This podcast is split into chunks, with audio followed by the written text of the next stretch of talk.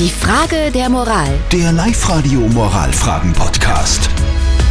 Wir kümmern uns nach wie vor um die Frage der Moral, die äh, gekommen ist, und zwar Vom vom Anton aus Anton aus Vöcklerbruck. Vöcklerbruck. Er schreibt, dass er in einer Firma arbeitet und der Chef dort ist gleichzeitig ein guter Freund von ihm. Jetzt hat er ein anderes Jobangebot bekommen und fragt, ob es unloyal ist, wenn er kündigt, ohne dass er mit seinem Freund vorher drüber redet.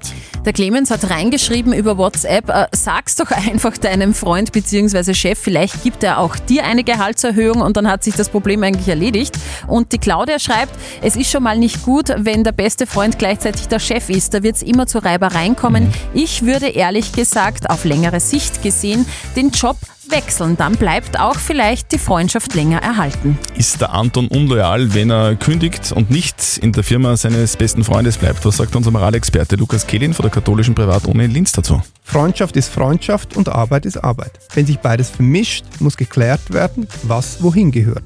Denn dass Sie mit dem Freund gut befreundet sind, heißt nicht, dass Sie an die Arbeit gebunden sind und nicht wechseln dürfen. Die Freundschaft heißt aber, dass Sie offen und ehrlich mit Ihrem besten Freund slash Chef über das Angebot sprechen sollten.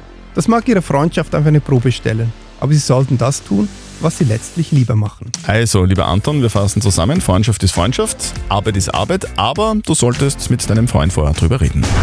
Die Frage der Moral. Der Live-Radio Moralfragen-Podcast.